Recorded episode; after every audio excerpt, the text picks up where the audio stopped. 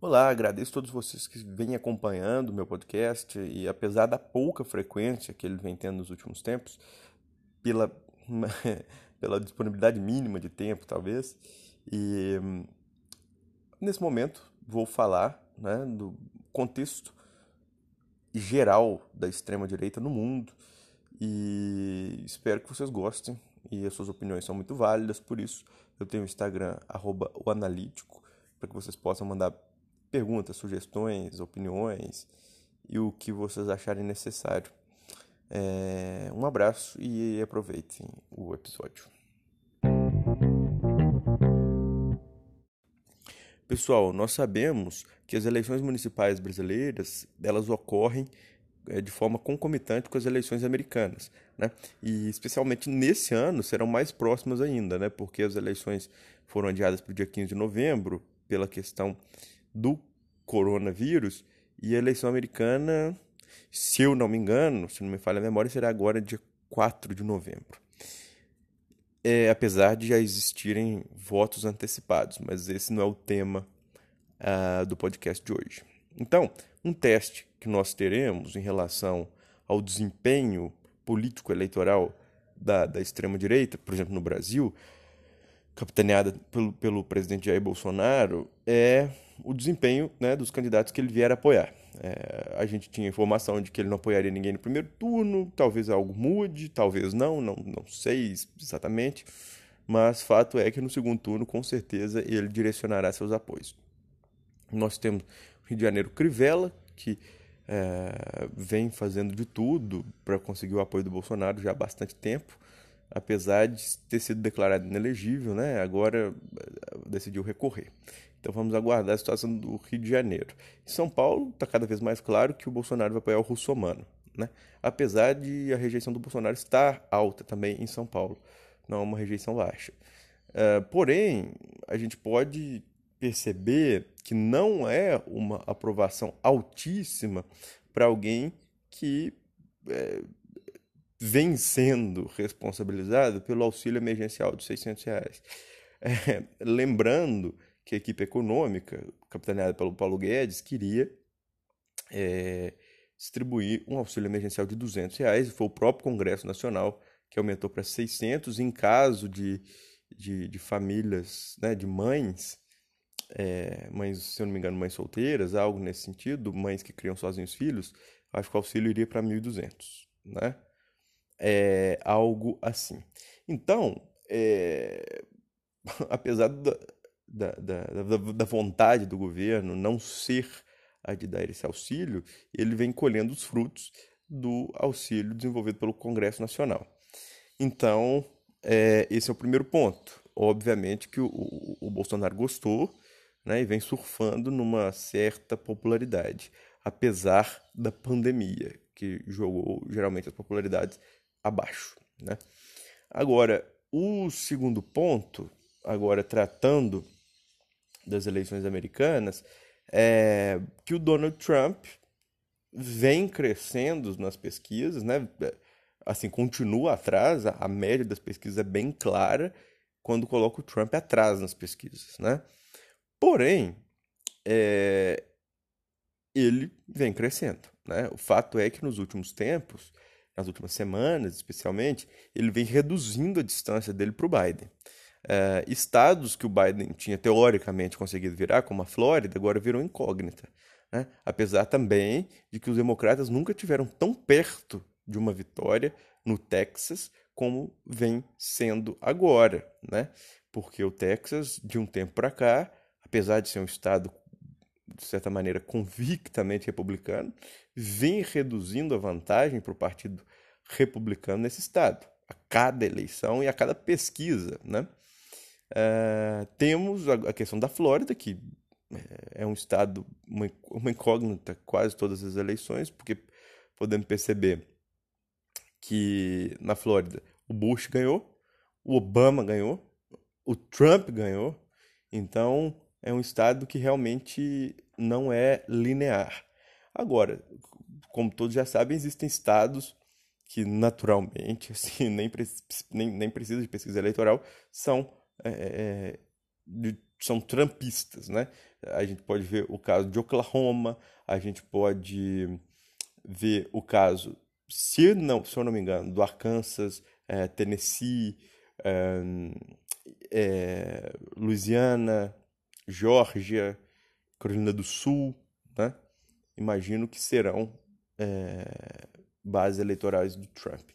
Agora, a gente pode ter certeza também que Nova York, Califórnia é, serão estados naturalmente democratas, né? enfim. Mas as eleições dos Estados Unidos, de toda forma, não serão fáceis, de, de forma nenhuma. Serão eleições muito complicadas, voto a voto. Apesar das pesquisas já há meses darem vantagem para o Biden, Uh, a gente sabe que o formato eleitoral dos Estados Unidos é, um, é, bem diferente do nosso e o Trump vem numa crescente. Né? Isso é um fato. O Trump vem numa crescente e os próximos dias, próximas semanas serão uh, indubitavelmente é, decisivas para a campanha. Né? Decisivas para a campanha. É, e se o Trump. Aí é essa a questão, essa é a análise que a gente deveria fazer hoje. É, se o Trump perder aí é um sinal pro mundo de uma possível derrocada da extrema-direita mundial. Né? Se o Trump vencer, é um novo fôlego. Né? Porque pode ser que, dependendo do segundo mandato dele, ele consiga até eleger um sucessor, mas eu acho que isso é muito cedo para falar sobre isso agora. Mas, e, e, tanto é que nos Estados Unidos, o último presidente que conseguiu eleger um sucessor foi Ronald Reagan, né, em 1988, que conseguiu eleger o Bush pai como é, presidente. É, isso apenas baseado na sua popularidade. É, isso não acontece, então, desde 1988 nos Estados Unidos. Nem Clinton conseguiu, nem Bush conseguiu e nem é, Obama conseguiu. Apesar de duas questões que a gente já falou aqui no podcast. Né? Nos anos 2000, o Bush perdeu no voto popular para o Al Gore, mas ganhou no colégio eleitoral, então foi eleito presidente naturalmente. E em 2016, a Hillary Clinton teve cerca de 3 milhões de votos a mais que o Trump, mas perdeu no colégio eleitoral é, para o Donald Trump, e legítimo. Esse é o sistema dos Estados Unidos, e assim será, inclusive nessa eleição. Pode, nessa eleição, pode acontecer o mesmo que aconteceu na última: o Trump novamente perdendo o voto popular e ganhando o colégio eleitoral. É, não, não tem nada de antidemocrático nisso, porque esse é um sistema é, é, de valorização da federação que eles escolheram. Né? Então, é, é uma coisa absolutamente prevista e não há nenhuma anomalia nisso. É, saiu uma pesquisa, inclusive recente, que 61% do eleitorado americano é, queria mudar esse sistema. O sistema é, do colégio eleitoral, em que os presidentes são escolhidos com a somatória dos delegados de cada estado. É, é, curiosamente, esses números são inflados quando, quando é comparado entre os eleitores democratas. Os eleitores democratas, quase 90% querem essa mudança de sistema, e entre os republicanos, é, eu acho que cerca de 30%. Então, para vocês verem a discrepância é, dessa desse debate, né? Porque o, o, os últimos dois presidentes americanos, pelo, pelo menos no, os últimos dois presidentes republicanos, pelo menos no primeiro mandato, foram eleitos com minoria de voto popular. Então, naturalmente, entre os republicanos, é, o colégio eleitoral é popular e para os democratas não. Então, de acordo com é, os interesses partidários de cada um.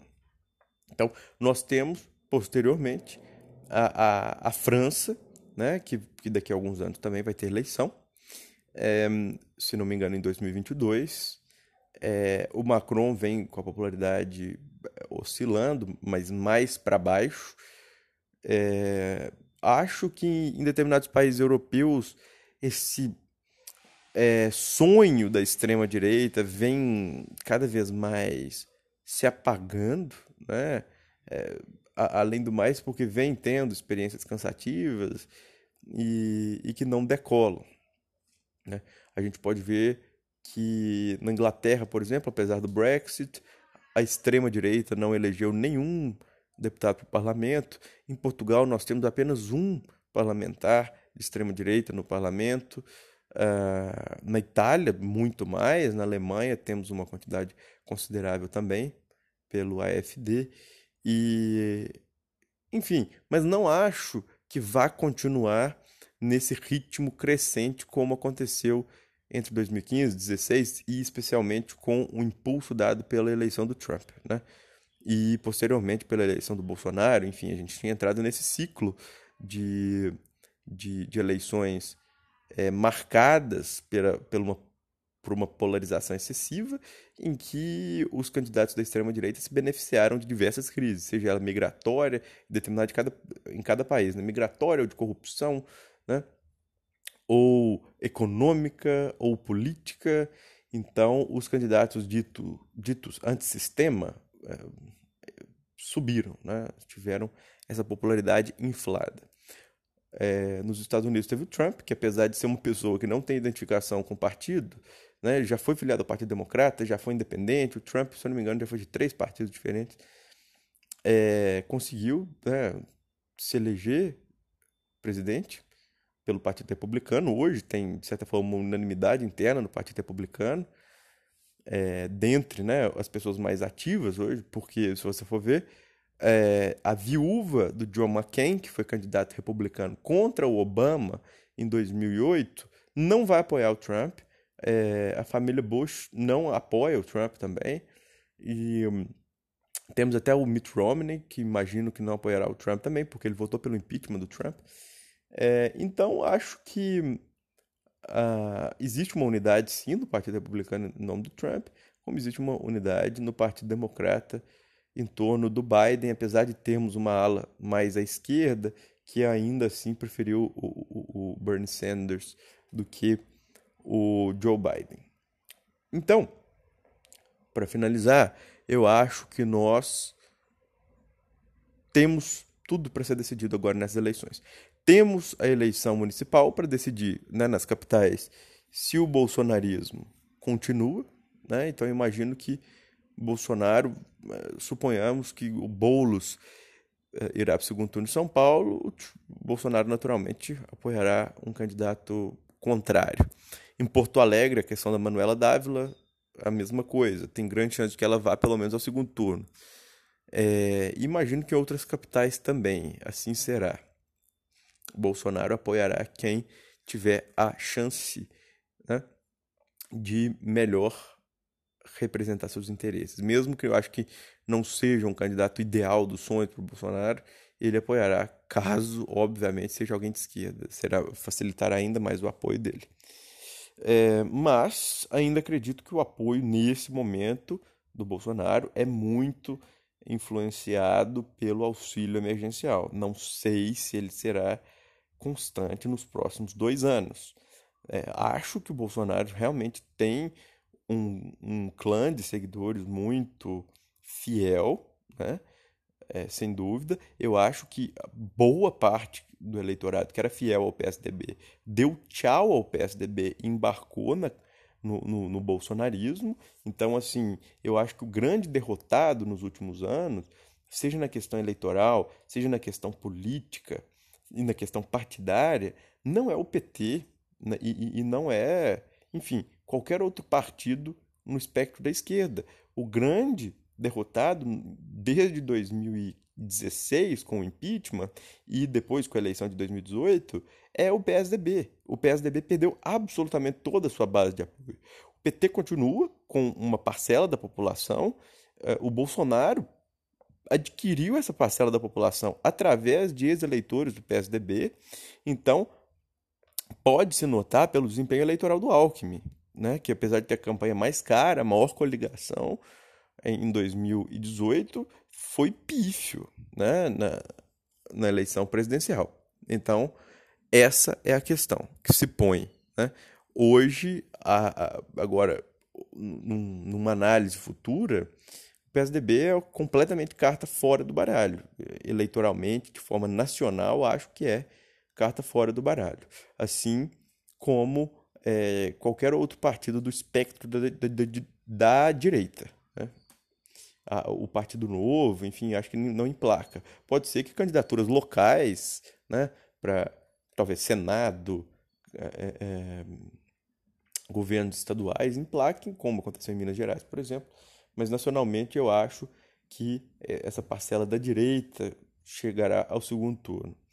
É outra coisa que eu acho que, que pode existir um fator surpresa, que o fator surpresa está na figura do Luciano Huck, sem dúvida nenhuma, é, porque o Luciano Huck é alguém que consegue votos de espectros políticos distintos, né? tanto votos ligados ao PT quanto votos ligados ao, ao Bolsonaro ou, ao, a ex-eleitores do PSDB. Né?